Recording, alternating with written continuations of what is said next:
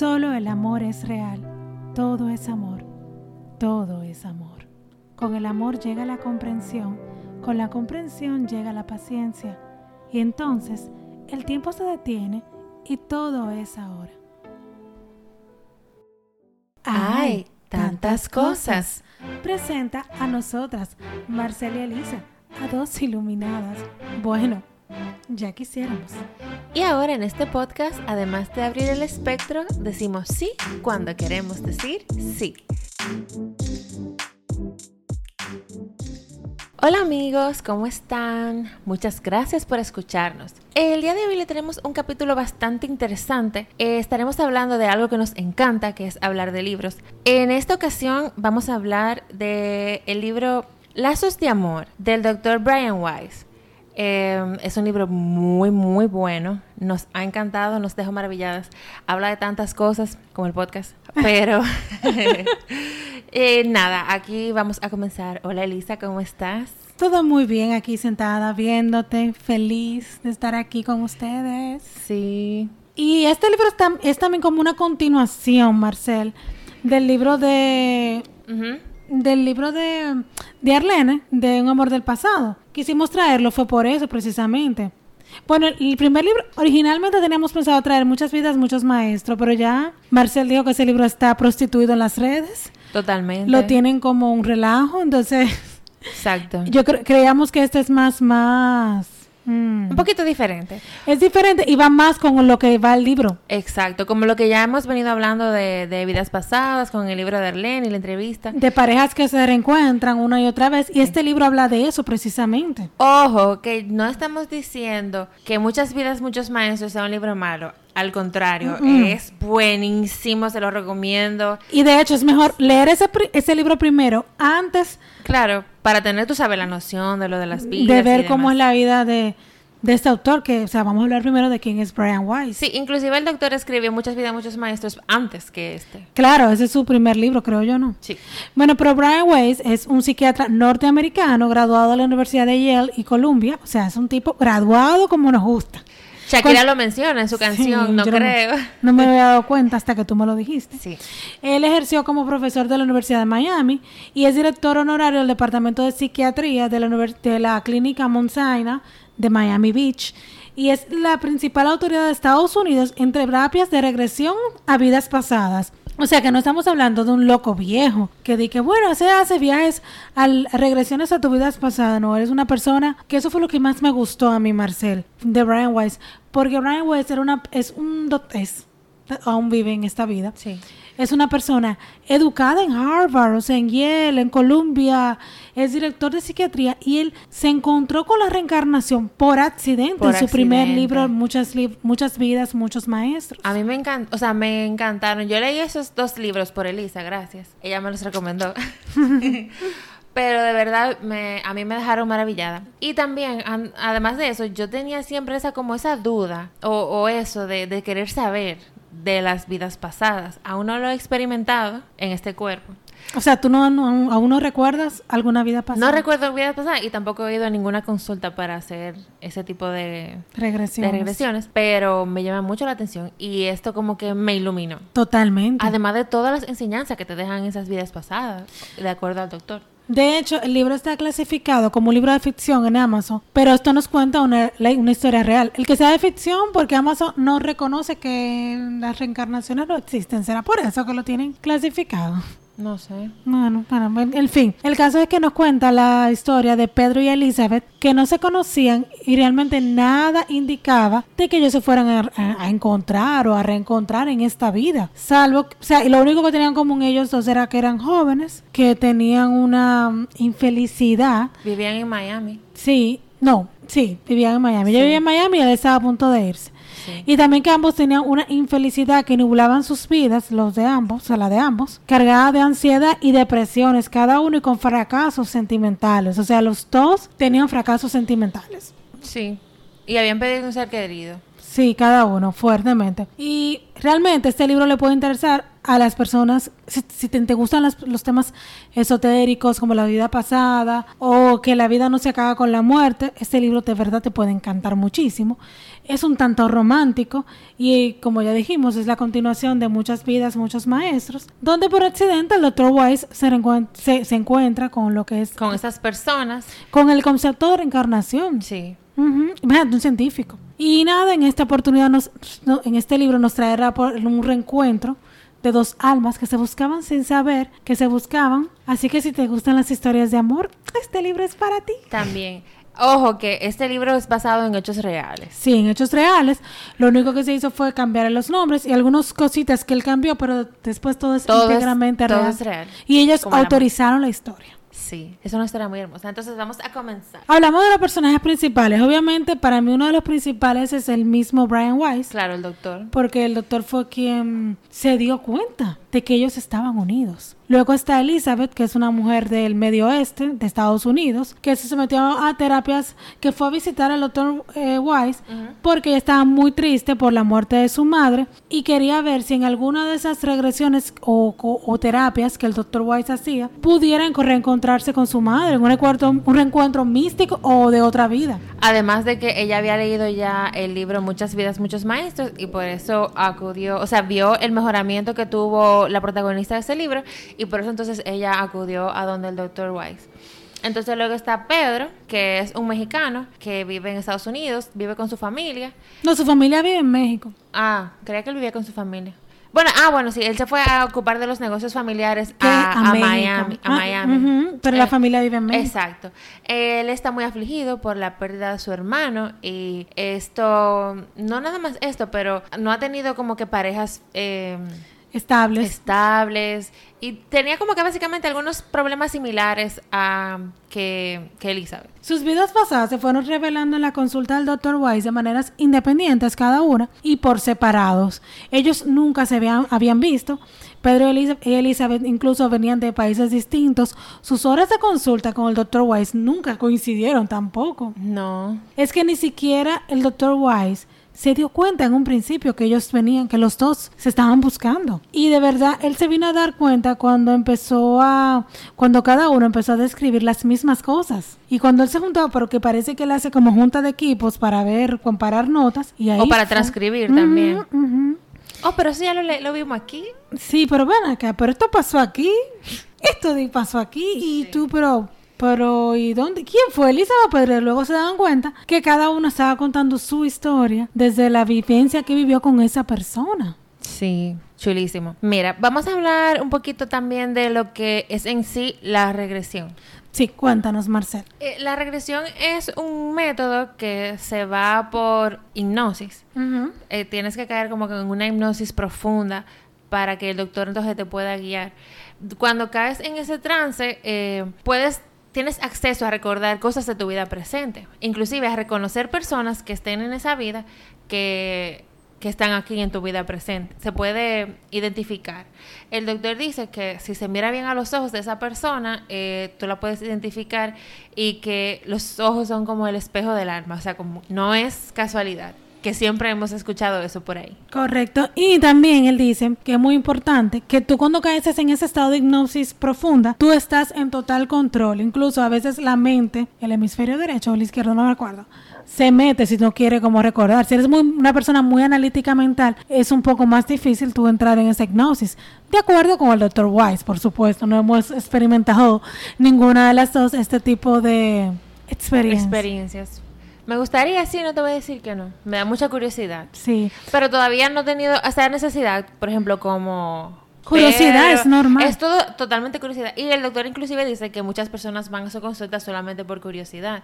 Pero no sé qué tan fructífera sea la experiencia si solamente voy por curiosidad de conocer alguna otra vida. Según algunas teorías psiquiátricas, cada vez que experimentamos una pérdida en algún, cualquier momento de nuestra vida, se iban unos sentimientos experimentados, es producto de esa pérdida, que entonces que muchas veces nosotros, obviamente, para protección de nosotros mismos, los reprimimos y los olvidamos y esos son los recuerdos que generalmente emergen cuando tú haces una regresión a una vida pasada.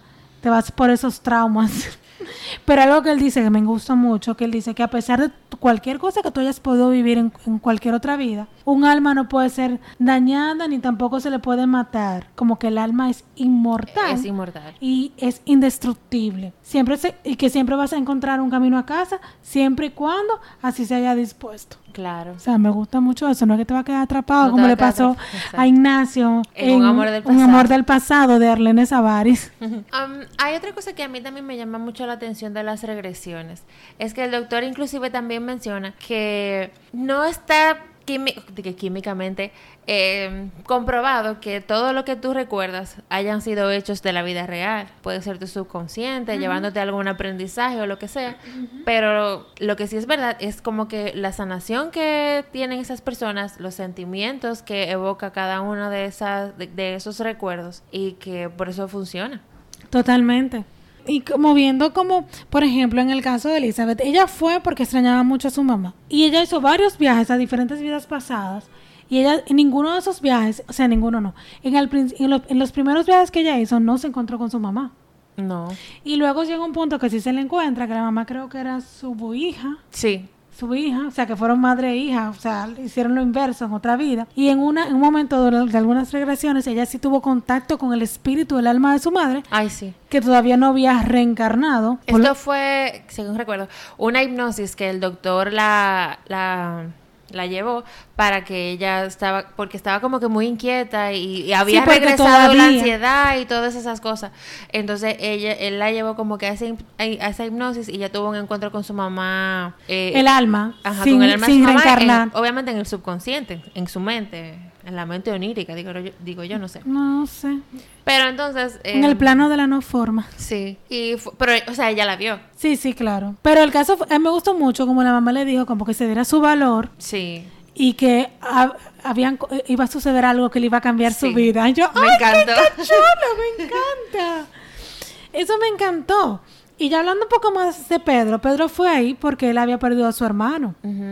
Y también tenía muchísimas quejas de un dolor del cuerpo, que no se le quitaba con ninguna visita al médico, Sí. como que era producto del estrés. Y él quería, relaciones, mejorar sus relaciones. y él quería reencontrarse también con su hermano. Luego sí se lo reencuentra, creo que era su hijo, ¿no?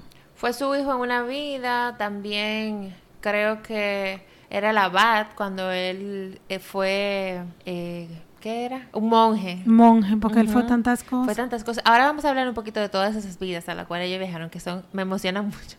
Pues comienza. Am, la primera vida que yo, que más me gustó, por lo menos de Elizabeth, fue cuando ella fue una curandera o en una tribu, en una tribu americana, que estaba en Florida, inclusive. indioamericana. Ajá, indoamericana, que estaba en Florida. Y él- dicen como que ella fue a Florida buscando eso que ella tuvo ahí, porque en esa vida fue feliz.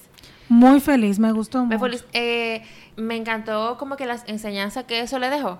Porque ella decía, en mi tribu las personas no están muy tristes cuando yo me morí. Que no estaban tristes. No estaban muy tristes cuando, porque yo me morí, sino como que estaban tranquilos porque sabían que el alma era eterna y que yo nos y que nos volveríamos a reencontrar. Eh, y tampoco decía como que tampoco est- están muy felices cuando las personas nacen, porque saben que es un alma que ya vino, pero obviamente la reciben con cariño y con todo lo que se merece. Y que esa dejó alma. a otras almas en otros planos. y que dejó otras almas en otros planos, exactamente. Esa parte me encantó, esa vida de ella. Sí, pero ella fue, Steffi, ella fue varias veces, según lo del libro, como que curandera, porque también ella fue eh, senadora en una vida en Egipto. Esa vida me encantó a mí. También me encantó. Ahí ella se está con Con Pedro. Con Pedro. Que Pedro es un sacerdote, es su hermano. Y, y ellos viven una... Eso, fue lo- eso me llamó mucho la atención del mismo, del mismo libro. Que ellos fueron eh, de todo, padre, hijo, hermanos, amantes. O sea, como que no, que no necesariamente el que tú hayas sido, tengas una relación amorosa con una persona. Quiere decir que en la próxima vida vaya a ser amorosa. Ellos tuvieron una relación de pareja en una, que sí estuvieron juntos cuando ella era, creo que era irlandesa, que su esposo, al esposo de ella, que sus padres eligieron, lo mataron.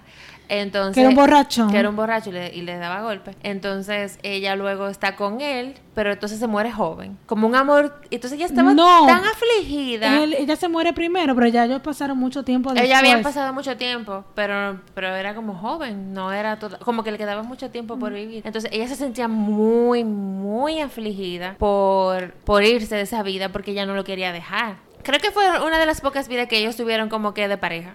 Sí, de pareja. Y como él le dio el permiso para que se fuera. Él le dio el permiso para que se fuera y luego de allí entonces ella va a su trance y como que le, a- a- le dan el mensaje de que ella no lo está dejando, de que ellos se van a volver a encontrar y que solo el amor es real. Sí, tan bonito. Que es la fuerza, como que el amor es la fuerza que une. Y me, según me gustó mucho, no sé si me gustó, qué, pero como que cada vez que uno se iba a otro plano, era difícil para el otro continuar. Si tú te fijas, cuando ellos fueron padre e hija, Ujú. eh, cuando el padre murió en los brazos de su pequeña niña, la niña quedó sin vida y se murió. Totalmente. Cuando ellos eran parejas que se iban a casar, que pensaron que se habían perdido el uno al otro, se perdieron sus vidas, o sea, se- simplemente la vida no siguió su curso. Cuando ellos vivían en Mongolia, Ajá. que ellos lo separaron. A ella la tomaron porque era bonita, la secuestraron y ella se quería morir. Intentó suicidarse porque ella ya no estaba con su amado. Y al final la dejaron ya vieja, pero ella ya no era, ya ya no estaba en ese cuerpo y al final pudo suicidarse. Y él creyendo que ella estaba muerta, realmente perdió todo su se- sentido a la vida. Y ahora fíjate como esta vida actual de en esta época. No se conocen. No se conoce, están muy tristes, se buscan el uno al otro sin saberlo, tienen unas relaciones terribles de pareja. No le funciona nada.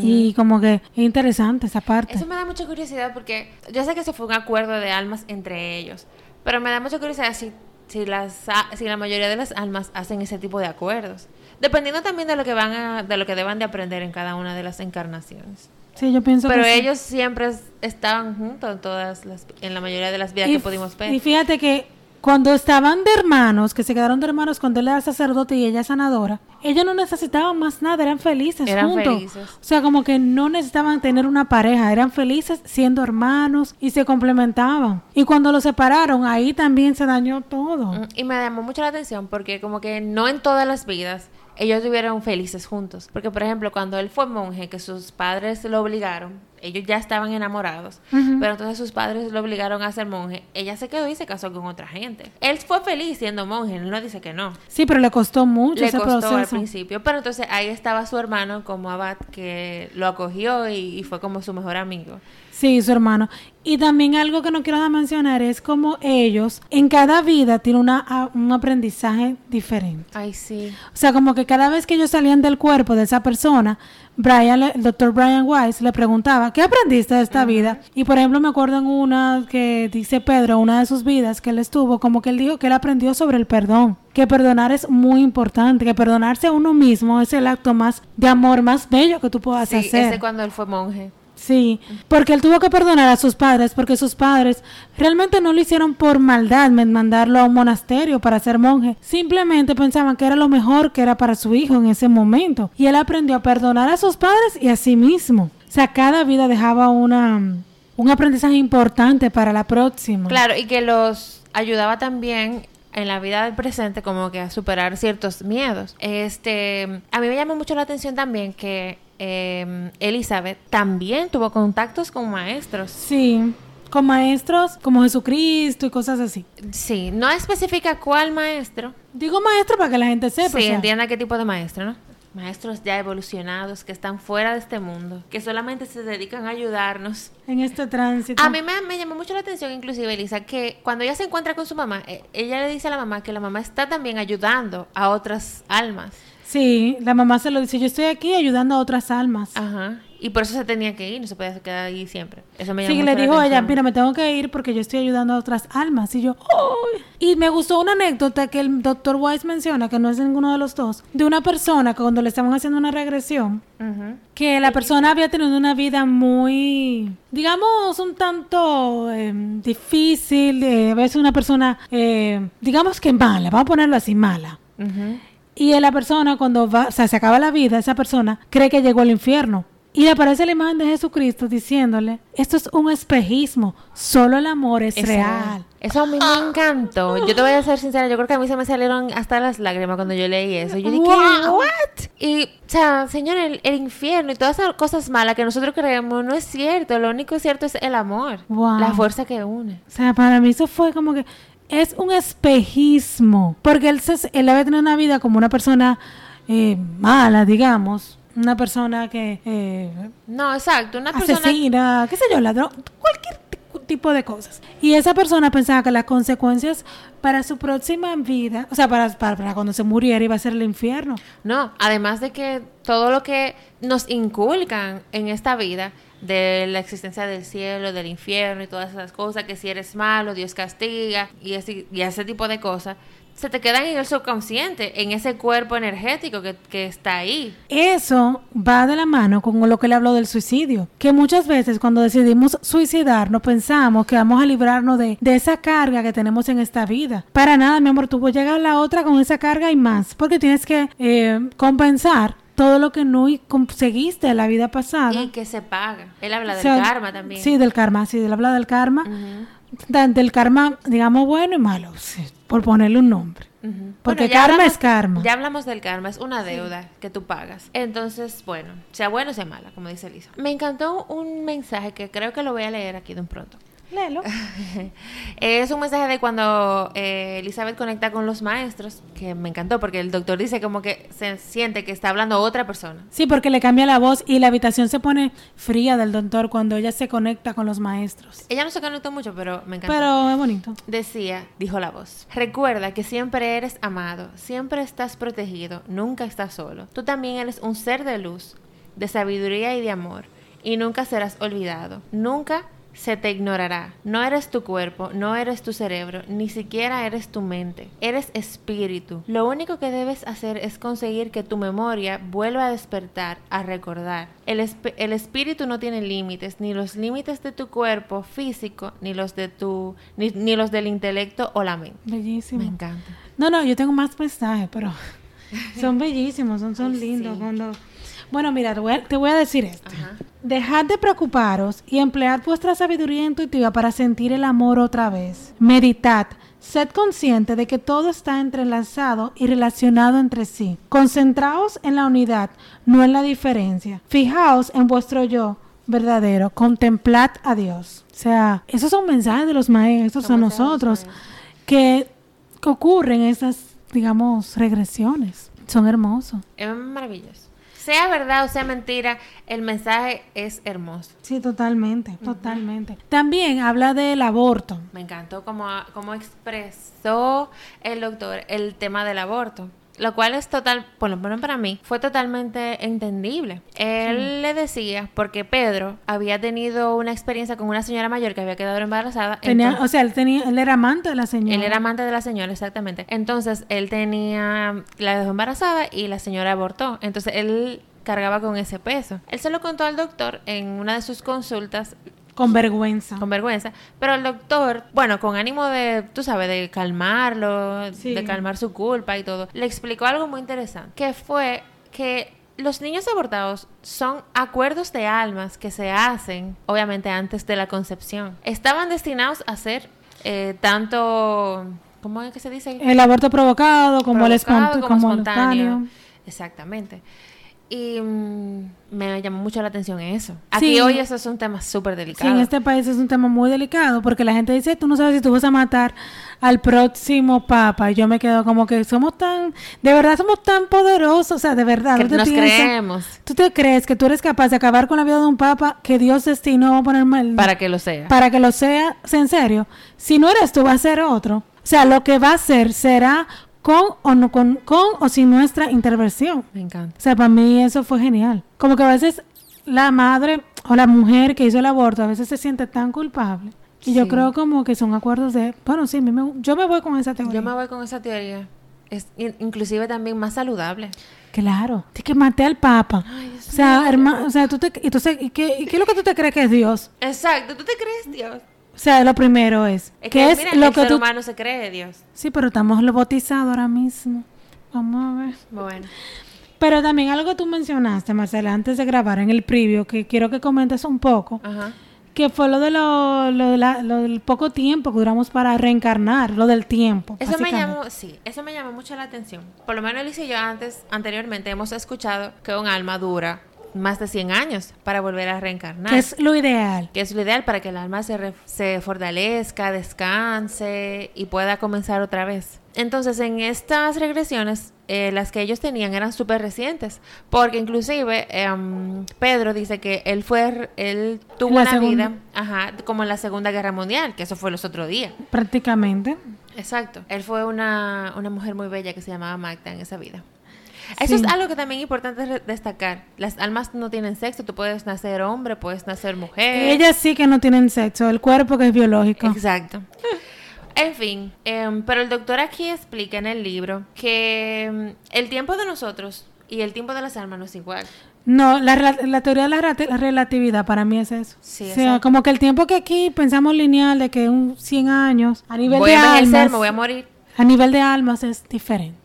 Totalmente diferente. Él lo explica. Lo que pasa es que mi nivel de comprensión todavía no le llega tanto, pero él explica eso, como que el tiempo aquí y el tiempo ah, en ese estado no es diferente. Pueden pasar 100 años, pero para nosotros pueden pasar un día. Correcto. Entonces, es totalmente posible que se pueda dar. Inclusive, él habla del caso de Jenny. Jenny era la, la, ni- la que nació y tenía los hijos que eran más viejos. Ah, sí, el caso de una señora que ella tuvo siete hijos y en el último parto de su, de su séptimo, Octavo hijo. o se- bueno, octavo, séptimo, bueno. El último niño que nació, ella murió de parto y luego ella volvió, reencarnó esa alma y se encontró con sus hijos, ella era menor, ella tenía como 40 años, una cosa así. Una cosa así. Y sus hijos tenían 70, porque ella cuando nació fue, desde que nació, ella, ella empezó a recordar esa vida. Y que fue, parece que un proceso, fue una muerte tan trance, o una muerte, Rápida tan también. rápido, tan traumática para ella, por el dolor de dejar a todos sus hijos,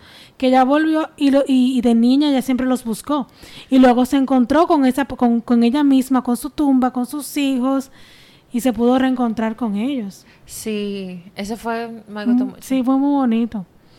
Y también me llamó mucho la atención cuando em, Brian habla de los dolores físicos. Sí. Que hay veces que uno muere de un dolor físico tan fuerte en esta vida y cuando vuelve a la otra tiene esa misma molestia. Que a lo mejor uno cree que no, pero no. no. Son como dolores crónicos que no Que tienen no- que ningún explicación. que ningún doctor encuentre explicación alguna.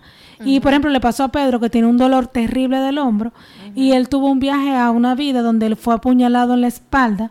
Y mágicamente, luego de esa regresión, cuando pudo entender lo que le pasó, el dolor de hombro desapareció. Me pareció sumamente interesante eso. Que a veces tenemos enfermedades crónicas que no sabemos de dónde vienen. A lo mejor no es de esta vida, sino de otra. ¡Wow! Exacto. Porque inconscientemente traemos cosas de otras vidas. Según Jung. Según, sí. Jung, le vamos a hacer un homenaje a Carl, Sí, vamos a hacer un homenaje a a Carl. Jung. Todavía no hemos leído ningún libro de, de él porque, tú sabes. Sería bueno que tú te acercaras al micrófono. Tú, Ah, ok. Bueno, aquí estamos. tú, tú hablas también de, de, la simple, de la sabiduría y la, y la simpleza que nosotros tenemos y que a veces lo complicamos. Sí, eso es como de la vida que ella tuvo como, como la sanadora in- in- indígena americana. Ujú. Que esas personas expresaban todo como con una sabiduría y como con una simpleza. El alma, el alma no es de aquí, el alma es eterna. No voy a estar triste porque te mueras simplemente por, por porque ya no vas a estar aquí, porque yo sé que tú vas a seguir estando. También me gustó mucho, que lo, no, lo, no lo hemos mencionado, que es que cuando las personas están bajo trance pueden recordar datos geográficos de su vida presente y son totalmente capaces de utilizar esos recuerdos actuales porque la experiencia es más como ver una película. Sí, inclusive en las regresiones me llama mucho la atención que el doctor le dice, salte de tu cuerpo y flota. Sí, porque si es muy doloroso esa experiencia que está viviendo, dice, sal. Exacto, para que no tengan que vivir ese dolor otra vez. Salte de tu cuerpo, flota y, y observa la perspectiva. Bueno, señor, el caso fue que esa gente fueron de todo. Hermanos, ami- eh, amantes, padre e hijo, e hija. Y, Amores que nunca se y consolidaron. cuando el doctor Weiss se da cuenta, fíjate, vamos para ya terminar. Sí. Él le pone, señores, porque él dice, él respeta mucho sus acuerdos con su paciente. No puede De meterse. confidencialidad y el- todo. y tampoco se quiere meter en karma ajeno. Claro. Entonces lo que él hace es que pone la misma, o sea, las citas unas detrás de la otra a ver si se reencuentran. Sí. Pero se ven como que él quiere más y no pasa nada. Como que no pasa nada, simplemente se vieron porque imagínate tú, ¿y qué me pasa? Y, una Y el de doctor que, le di- "Ay, soy yo, el amor de tu vida. Y el doctor le di cuando cuando entra cuando él en un momento en uno de los reencuentros eh, eh, casuales entre comillas que sale con Elizabeth le di- dice y, a- y saluda a Pedro ay hola Pedro y acompaña a Elizabeth al final y entra con Pedro le dice el doctor a Pedro bonita la chica y así muy guapa como que bla Ajá. Pero entonces luego, ay, me encantó. Ellos, por casualidad, porque las almas se buscan, se encuentran, sin saberlo. Dio- diosidad Ajá. Eh, estaban en un aeropuerto y no me acuerdo. los vuelos por ejemplo a Elizabeth le tocaba viajar a Boston luego pierde el vuelo tiene que hacer una escala en New York él se paró en New York porque iba para México Entonces ni siquiera en su O estado sea, se perdón. encontraron. Ellos estaban en Miami y se iban para Nueva York. Ajá. Los dos, así fue. Pero Elizabeth no iba para, para New York ori- Exacto, se originalmente. canceló su vuelo, entonces tuvo que hacer la escala para encontrarse ahí con Pedro. Ay, sí, qué chulo. Y se encuentran en el gate. Y se empiezan a hablar. O sea, la mira y empiezan a hablar. Y no se acuerdan que estaban en el consultorio, cada uno. Ay, qué hermoso. Y luego él hace y se cambian de asiento para volar juntos. Y de repente, como que en el avión todo pasó. Entonces ya el resto es historia. Sí, no vamos a decir se más casaron. Tienen dos niñas, tienen creo. niños. Viven en la Ciudad de México. Es una belleza del libro. Sí, nos encantó. Y ya para concluir, Marcel. ¿tienes algo que decir? Solo el amor es real. Ay, sí, solo el amor es real. Eh, si te gustó este episodio, eh, nos puedes dar cinco estrellas donde quiera que nos estés escuchando. Y el libro eh, Lazos de Amor está disponible en Amazon y yo creo que en cualquier librería del país, ¿no? No lo he visto aquí, ¿no? Pero yo creo que está en Amazon, sí. Sí, pero nada, muchas gracias por escucharnos. Nos vemos en, las, en la próxima. Chao.